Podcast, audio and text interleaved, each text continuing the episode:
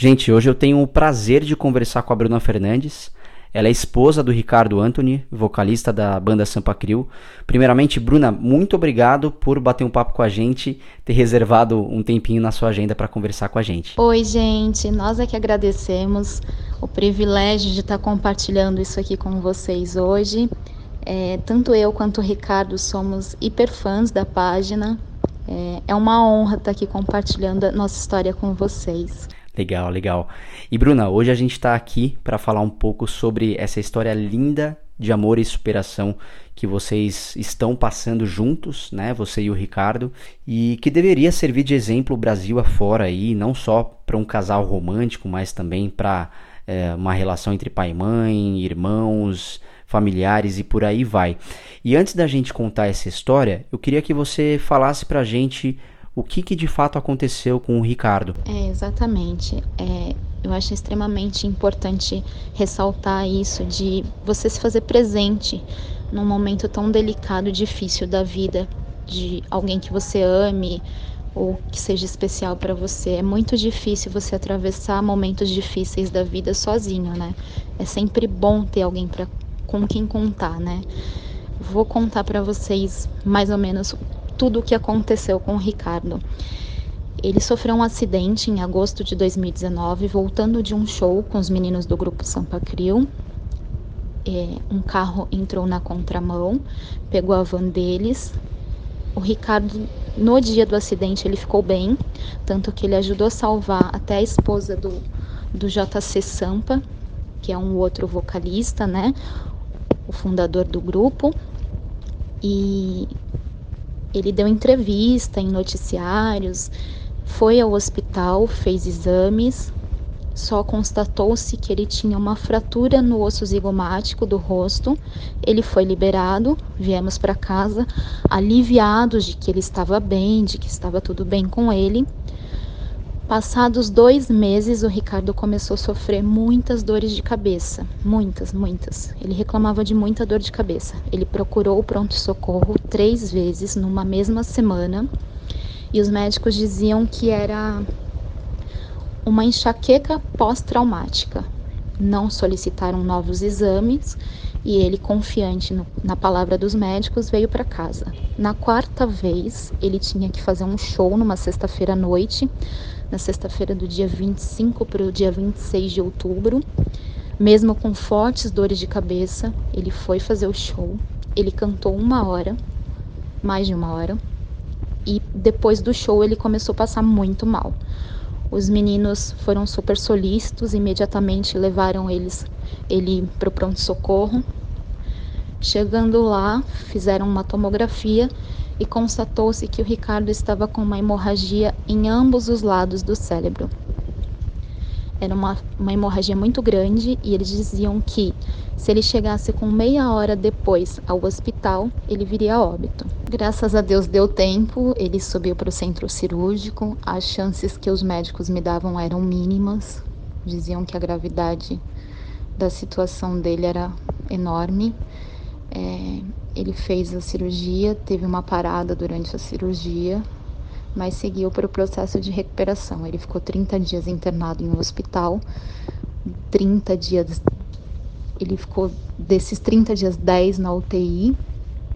Ele, depois ele começou a apresentar quadros de febre muito alto e ninguém descobriu que ele tinha, enfim. Aí conseguimos a transferência dele para um outro hospital e lá descobrimos que ele tinha sofrido um AVC nesse processo de recuperação. E esse AVC lesionou justamente a parte do nervo óptico dele, é do lobo occipital. Foi uma lesão muito grande. Por isso, por esse motivo, ele perdeu a visão. As chances que os médicos dão para ele recuperar a visão é mínima, porque foi uma lesão no lobo occipital. Mas eu não deixo de acreditar, e ele também não, jamais. Nossa, Bruna, você contando esses detalhes pra gente, a gente fica até arrepiado aqui. E a gente ficou sabendo, inclusive, que foi você que assumiu os cuidados do Ricardo e que desde então ele tem apresentado grandes evoluções, inclusive contrariando muito dos prognósticos dos próprios médicos. Você poderia falar pra gente um pouquinho sobre esse momento de evolução do Ricardo, esse momento de esperança que vocês estão passando juntos um com o outro? Com certeza, o Ricardo ficou 55 dias internado. E nesse processo ele perdeu muito peso, ele ficou classificado pelos médicos como subdesnutrido. Além do quadro neurológico dele, ainda tinha mais esse agravante porque ele não parava de perder peso. Ele fez inúmeros exames e os médicos diziam que a condição dele ia ser retomada, ele ia recuperar com o tempo. Então ele só estava no hospital mesmo por causa da dieta, para ele tentar ganhar peso, para ele Chegou um momento que eu comecei a me desesperar porque o Ricardo ficava extremamente agitado e ele já tá, eu percebia, eu sentia que ele estava extremamente inquieto de estar ali. É o que eu falo muito para uma amiga minha. Ele estava sem identidade, nem as roupas dele ele usava, sabe? Então ele precisava da casa dele, do aconchego, do lar, da família. Então eu sugeri à médica, eu falei, olha, me deixa cuidar dele em casa. Eles queriam fazer a gastrostomia nele, colocar a sonda direto no estômago, e eu falei, posso tentar cuidar dele em casa? Porque ele não mastigava. E ela duvidava muito de que eu ia conseguir alimentá-lo em casa e para ele ia ser uma regressão. E eu falava para ela todo instante: me deixa ao menos tentar. Até que eles fizeram uma reunião, a junta médica que cuidava dele, e eles decidiram então liberar a alta dele. Chegando em casa, eu comecei a pesquisar de todas as formas, assim, exercícios da, de fonoaudióloga para fazer com ele, para mastigação. Então eu passava muito tempo do dia fazendo exercícios de mastigação com ele. Na primeira semana eu tentava dar papinha para ele e ele não conseguia comer e era desesperador, mas eu acreditava muito que ele ia ficar bem, que ele ia conseguir. E eu conversava muito com ele amor, vamos lá, me ajuda, a gente está em casa, você está na sua casa.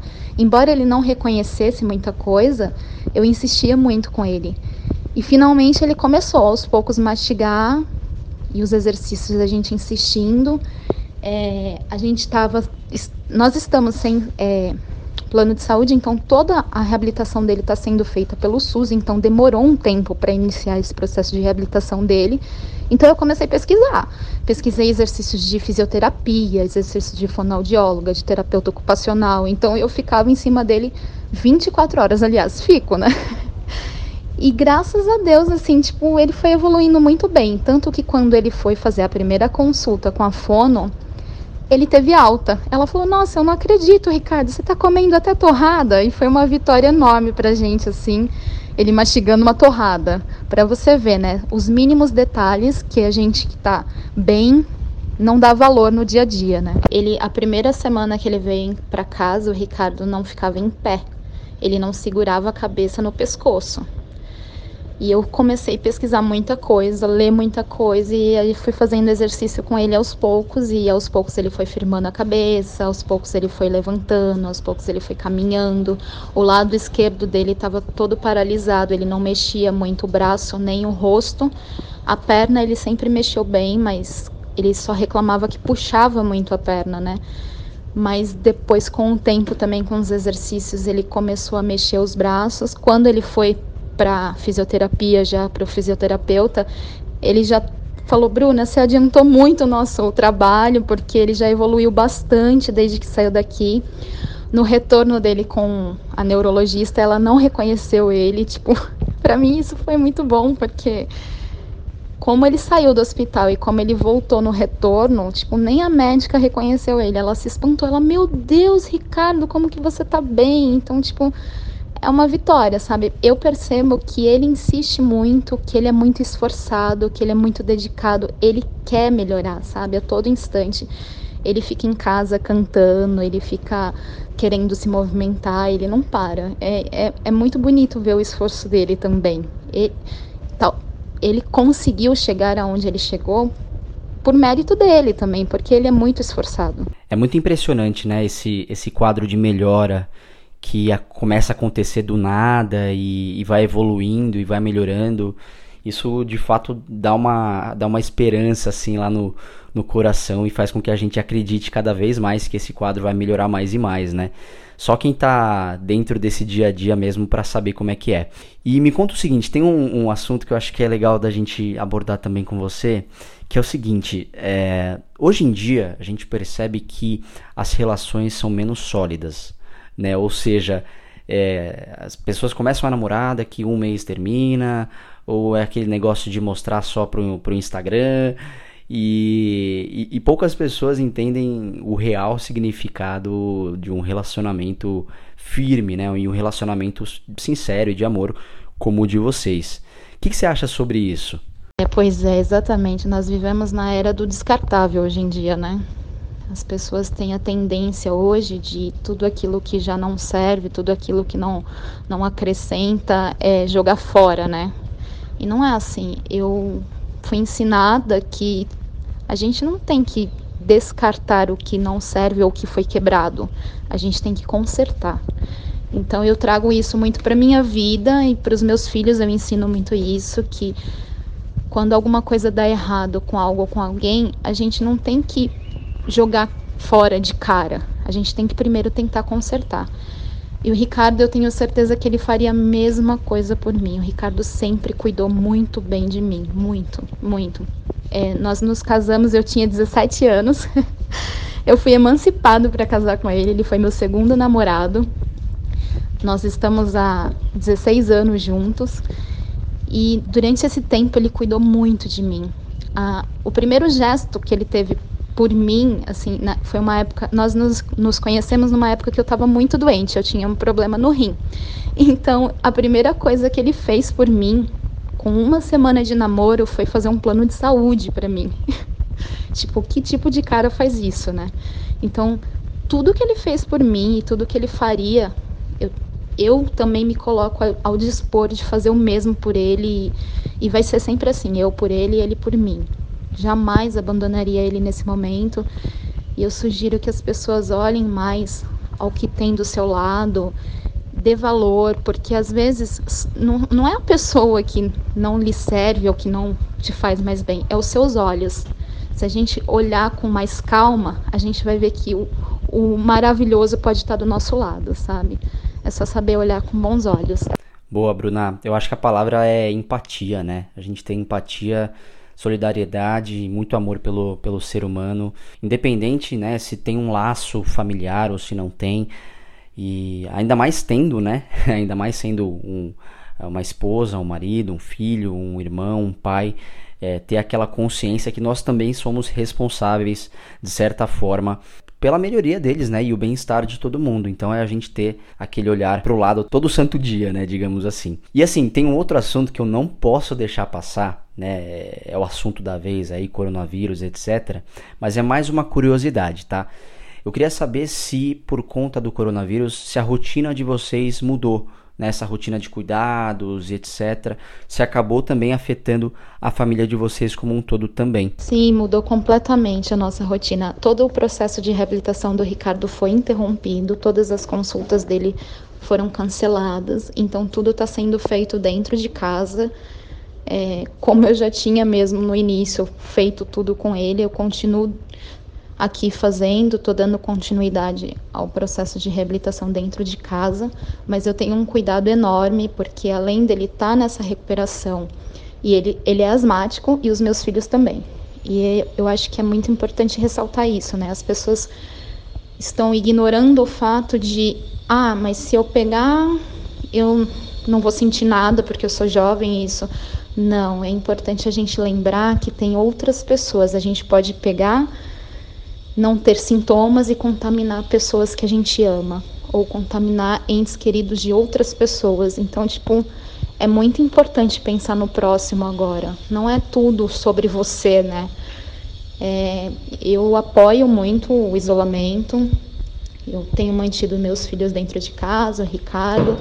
Quando eu saio para fazer qualquer coisa, eu tomo o maior cuidado do mundo, porque a gente passou aí por um processo e sabe o quanto é precioso a nossa vida, né? Tipo, a nossa vida é preciosa demais.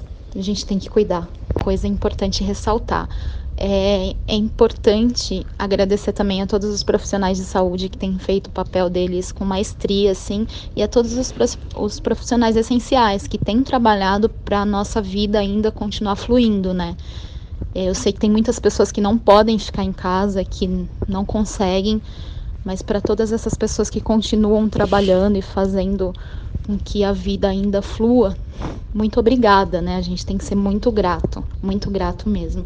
E pedir um, um olhar especial do cara lá de cima por elas, porque elas merecem. Sem dúvida, né, Bruna? Acho que a gente tem muito a agradecer a, a todos os profissionais que estão nessa linha de frente aí e demonstrando muita vontade e muito amor para todo mundo que eles estão cuidando. Então, vai aqui o nosso muito obrigado e um, um coraçãozão gigantesco para todos os profissionais da saúde, não só os profissionais da saúde, mas os profissionais essenciais, né? Ditos essenciais, aqueles que não podem parar de trabalhar efetivamente para atender uma série de, de pessoas e situações. Então, um grande beijo para todos esses profissionais. Bruna, muito obrigado pelo nosso papo. Ah, foi incrível, a história de vocês é, é impressionante, é, é, muito bom saber que, poxa, a gente, a gente pode ver esse tipo de história acontecer de uma maneira tão profunda entre um casal, é, entre um casal apaixonado e que um acredita muito na melhora do outro e que os dois estão juntos na alegria e na tristeza, é aquela coisa tradicional, né? E é muito bom a gente, a gente contar essa história e poder compartilhar ela junto com vocês. Então, em nome da equipe do Razões, eu quero mandar um beijão para você e para o Ricardo. É, estimar melhoras para vocês todos nesse processo de, de evolução dele. A gente está acompanhando aqui de pertinho também. A gente está super feliz de ver ele cantar, voltar a cantar aos poucos. Então, Ricardo, se você estiver ouvindo, meu, vai para cima. A gente tem certeza que o seu quadro de melhora vai, vai aparecer cada vez mais e a gente está mandando todas as energias positivas para vocês todos, para a família inteira de vocês, tá bom? Eu deixo aqui uh, o final aberto para você é, falar o que você quiser, Bruna. Primeiramente, eu queria muito agradecer a vocês do Razões para Acreditar. Eu sou muito fã de vocês. Eu acho lindo o trabalho de vocês, tudo que vocês fazem, todas as notícias que compartilham. É muito bonito, é essencial esse, esse lance de vocês compartilharem boas ações, porque isso estimula o próximo e é isso que o nosso mundo está precisando, né? De estímulos, de boas ações, de boas intenções. É que eu peço se a mensagem que eu tenho para passar é que as pessoas se olhem com mais carinho, se olhem com mais amor. Não sou só eu, não é só você, não é a pessoa que está me escutando agora que passa por, por problemas. Todos nós passamos. Todo mundo enfrenta batalhas aí todo dia. Então, se a gente se olhar com mais amor, com mais cuidado um pelo outro, eu acho que esse mundo pode ser um pouco diferente. É só a gente ter mais empatia. Acho que empatia, essa é a palavra que o nosso mundo está precisando e que todos nós estamos precisando. É isso. Obrigada pela oportunidade, viu? Muito obrigada mesmo.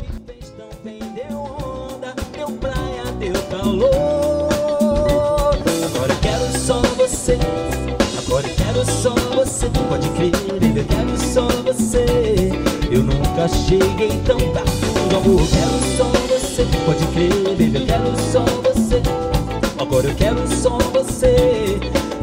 Só você.